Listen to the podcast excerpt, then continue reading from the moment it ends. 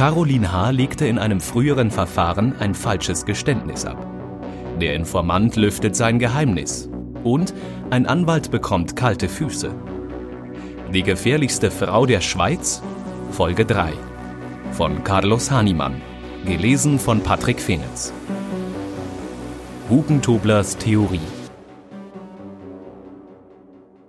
Caroline H. hat in ihrer Jugend über 40 Brände gelegt. Daran gibt es keine Zweifel. Sie gestand umfassend und detailliert. Sie zeichnete der Polizei mit Kugelschreiber auf gehäuseltem Papier auf, wie sie sich etwa einem Stall näherte und ihn mit Brandbeschleunigern anzündete. Sie sammelte in einem Ordner Zeitungsberichte über ihre Brandstiftungen. Deshalb wurde sie 1993 und 1994 zu einer mehrjährigen Zuchthausstrafe verurteilt, nur mit Glück entging sie einer Verwahrung. Nachdem sie aus der Haft entlassen worden war, legte sie wieder Feuer, über 50 Mal. Auch da gibt es keine Zweifel. Der Brandermittler, dem Caroline H. die Taten gestand, hat sie dutzende Male einvernommen und die Tatorte mit ihr erkundet. Er fuhr mit ihr durch Zürich und ließ sich zeigen, welche Gebäude und Schuppen sie angezündet hatte. Sie habe dabei detailliert beschrieben, wann, wo und wie sie diese Brände gelegt hatte, sagte mir der Polizist. Das Ziel war immer, dass sie mich an die Örtlichkeiten heranführt. Das war ganz wichtig für die Beweisführung. Die Polizisten seien zu zweit durch die Stadt gefahren, durch kleine Quartiersträßchen. Und plötzlich habe Caroline H. Stopp gerufen. Hier sei irgendetwas gewesen. Ich kannte die Akten nicht, sagte mir der Polizist. Ich sah nur, da war ein neues oder saniertes Gebäude. Hinweise auf einen Brand waren keine zu sehen. Und Frau H. sagte mir dann, da hinten war ein Schopf, den habe ich angezündet. Später holte ich die Akten und sah, dass die mit ihren Aussagen übereinstimmten. Das ist uns bei sehr vielen Fällen geglückt. Caroline H., die Brandstifterin. Aber ist sie auch eine Mörderin?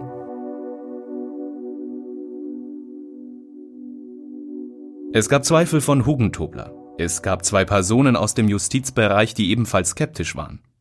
Es gab einen Leserbrief in der NZZ aus dem Jahr 2002. Es gab vereinzelt Aussagen in der Medienberichterstattung zum Fall. Der Bruder des Opfers vom Chinagarten beispielsweise sagte der Schweizer Illustrierten, er zweifle, ob Caroline H. wirklich die Täterin ist. Die beiden Mordfälle im Urania Parkhaus und beim Chinagarten sind doch sehr verschieden. Und Caroline Haas ehemaliger Psychiater sagte der Sonntagszeitung über den Parkhausmord, er zweifle, ob sie diesen Mord wirklich begangen hat. Von der Entwicklung her ist dieser Mord zu früh. Er passt einfach nicht rein. Und dann war da noch Caroline H. selber. Sie hat laut Gericht nach 2004 in der Therapie von ihren Geständnissen Abstand genommen. Ich habe rund 1000 Seiten Untersuchungsakten aus Caroline Haas erstem Gerichtsverfahren in Luzern eingesehen. Die Einsicht in die Akten aus dem Mordprozess von 2001 wurde mir vom Obergericht Zürich und von Caroline H. verwehrt. Was auffiel, schon damals gab es vereinzelte Unklarheiten bei den Geständnissen. Caroline H.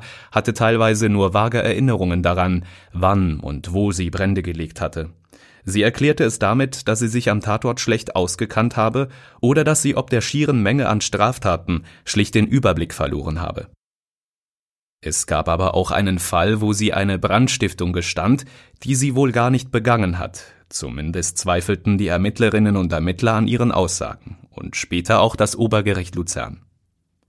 Bei der Polizei hatte Caroline H. eine Brandstiftung zunächst energisch bestritten, dann gestanden und am Ende wieder bestritten.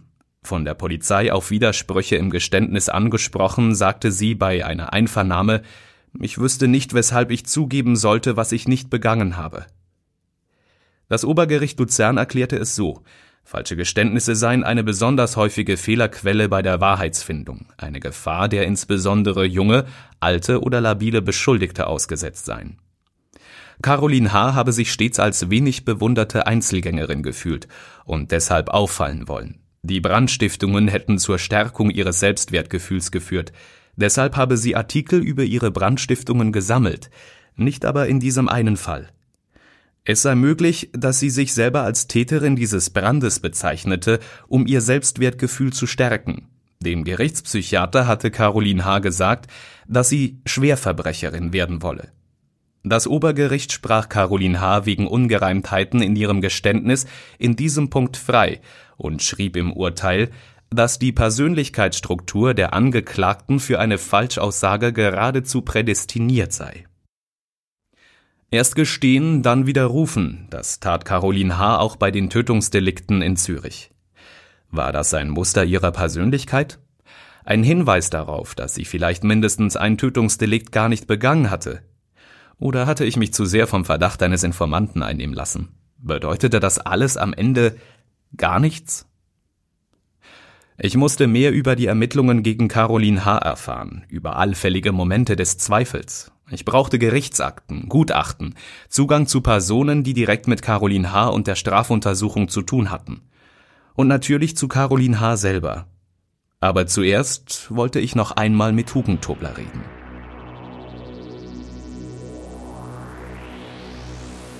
Ein heißer Sommernachmittag, stickige Luft, im Büro von Hugentobler herrscht an diesem Tag große Unordnung. Dem Treffen sind einige Telefonate vorausgegangen. Ich musste Hugentobler lange bitten, dass er mich noch einmal empfängt. Auch jetzt will er mir kein Interview auf Band geben. Er ist aber in seiner eigentümlichen Art bereit, mir zu diktieren, was er weiß. Seit 20 Jahren sitzt Hugentobler auf einem Geheimnis und weiß nicht recht, wie er es lüften soll. Bei unserem letzten Treffen hat er mir eine Artikelserie vorgeschlagen, in der er und sein Wissen nicht vorkommen sollten. Jetzt denkt er offenbar an das Leben nach dem Tod. Ich könnte sie in meinem Testament erwähnen, sagt Tugentobler. Bei seinem Ableben würde er mir seine gesammelten Unterlagen über den Fall von Caroline Hafer machen. Verschriftlichte Erinnerungen, Zeitungsartikel über die Parkhausmörderin, ein paar Dokumente über den verdächtigen Handwerker und einen Umschlag, den er vor 20 Jahren in seinem Keller versteckt habe. Der Inhalt ein Zigarettenstummel des Handwerkers, den er hinter dem Mord beim Chinagarten vermutete. Den habe er damals heimlich eingesteckt. Eine DNA-Probe, sagt er. Ich frage mich, ob ich das weitsichtig oder hilflos finden soll. Was soll der Zigarettenstummel bringen? Doch Hugentobler will ihn mir ohnehin nicht überlassen, erst wenn er stürbe, Außerdem müsse er den Umschlag zuerst suchen, und das würde eine Weile dauern. Wir kommen nicht weiter. Hugentobler sitzt da wie der Kommissar in Friedrich Dürrenmatz das Versprechen und wartet darauf, dass der wahre Mörder eines Tages doch noch auftaucht und sich seine Überzeugung in Wirklichkeit verwandelt. Wir sitzen uns ein paar Stunden gegenüber. Er erzählt mir Details aus dem Leben des Handwerkers. Ich tippe mit wo er aufwuchs, wo er sich rumtrieb, mit welchen Leuten er verkehrte. Und dass er auch straffällig wurde wegen Gewaltdelikten. Er diktiert mir, wann er den Handwerker traf, welchen Eindruck dieser hinterließ und warum er glaubt, dass der Mann der wahre Täter hinter dem Mord beim Chinagarten ist. Die Details sollen an dieser Stelle nicht genannt werden, denn was ist, wenn der Handwerker nur wütend war und fantasierte, wie er jemanden töten könnte, im Konjunktiv? Was ist, wenn er zu Unrecht verdächtigt wird? Was ist, wenn Hugentobler sich täuscht? Hugentobler erzählt mir, dass er sich schon vor 20 Jahren einzelnen Leuten anvertraut und sie um Rat gebeten habe. Er fragte einen Anwalt, ob er das Gespräch mit dem Handwerker der Polizei melden sollte. Der meinte, nein, da sei überhaupt nichts bewiesen. Typisch Anwalt, sagt Hugentobler. Er fragte einen angesehenen Psychiater, der den Handwerker sehr gut kannte. Der meinte, Hände weg von diesem Satan. Wenn er den melde, brauche er für den Rest des Lebens Polizeischutz. Da habe ich Angst bekommen, sagt Tugentobler. Am Schluss ließ er sogar gegenüber einem Staatsanwalt durchblicken, dass der Handwerker als Täter für den Mord im Chinagarten in Frage käme. Der meinte, der Fall sei schon fast gelöst und fügte lapidar an, aber der Handwerker sei noch nicht ganz aus dem Schneider. Mehr wollte er nicht sagen, aber den Ausdruck vergesse ich nie, sagt Tugentobler.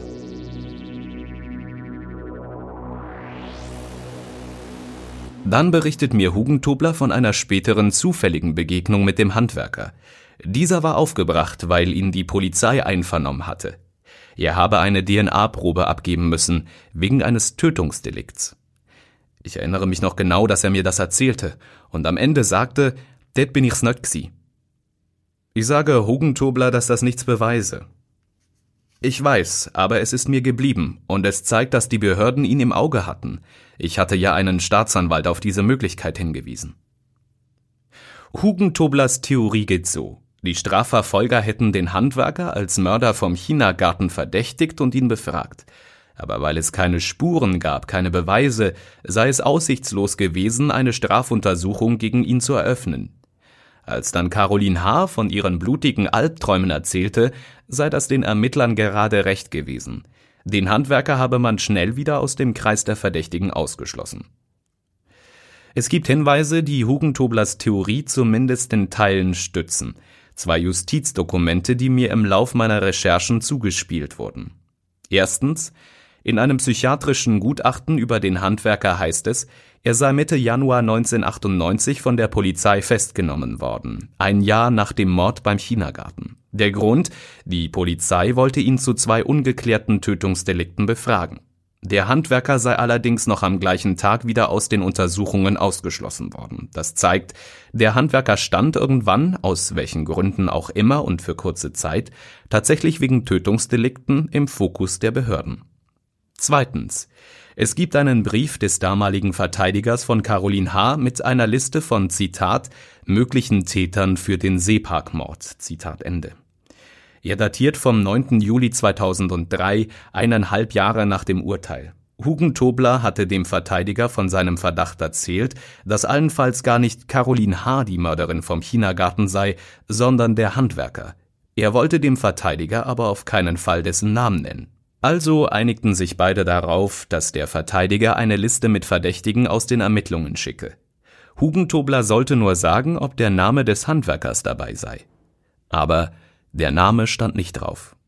Wie konnte das möglich sein, fragte sich Hugentobler, wenn er doch von der Polizei befragt worden war.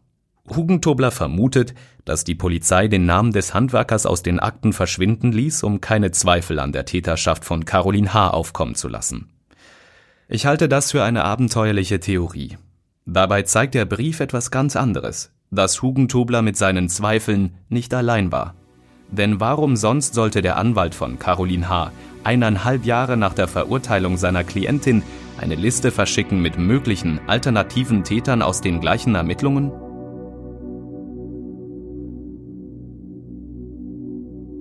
Der damalige Anwalt von Caroline H. heißt Franz Ott.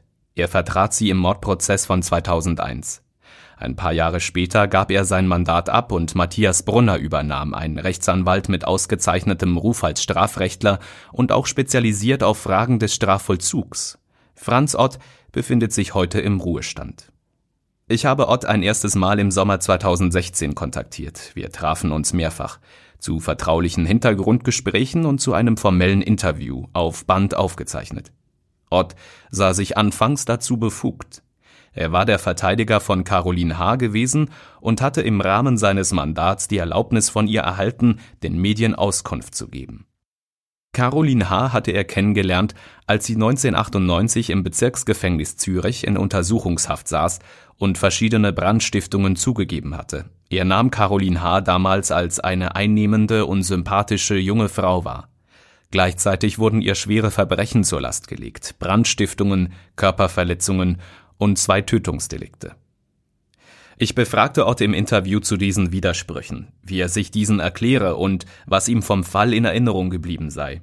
Ich stellte ihm Fragen zur dünnen Beweislage, zum Fehlen von DNA, Fingerabdrücken oder anderen Spuren, zu den über ein Jahr dauernden Einvernahmen, und zur damals üblichen Praxis, dass er als Verteidiger nicht anwesend war, als Caroline H. der Polizei erstmals ihre Taten gestand. Ich fragte ihn, warum er im Sommer 2003 einen Brief geschrieben hatte, in dem er der Frage nach möglichen Tätern für den Seeparkmord nachging. Hatte auch Franz Ott Zweifel, dass Caroline H. eine Mörderin war? Franz Ott beantwortete viele meiner Fragen, gestützt auf die frühere Entbindung von seinem Berufsgeheimnis. Doch dann, als er das Interview zum Gegenlesen bekam, packten ihn die Zweifel und er wollte sich noch einmal rückversichern. Müsste er vielleicht doch die Einwilligung von Caroline H. erneuern? Er besprach sich mit seinem Nachfolger, dem Anwalt Matthias Brunner.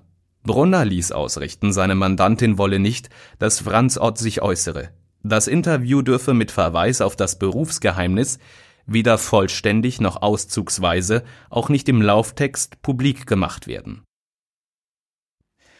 Ich meldete mich noch einmal bei Ott, in der Hoffnung, dass er mir wenigstens auf eine Frage antworten würde. Warum er am 9. Juli 2003, Eineinhalb Jahre nach der Verurteilung seiner Mandantin und ein Jahr bevor sie in Therapie begann, ihre Geständnisse zu widerrufen, möglichen alternativen Tätern nachgespürt habe. Ott antwortete. Seine frühere Mandantin wolle die geplante Berichterstattung nicht. Ich nehme sämtliche dir gegenüber gemachten Äußerungen zurück, schrieb Ott. Und ich erteile dir keinerlei Autorisierung zur Publikation dieser Äußerungen.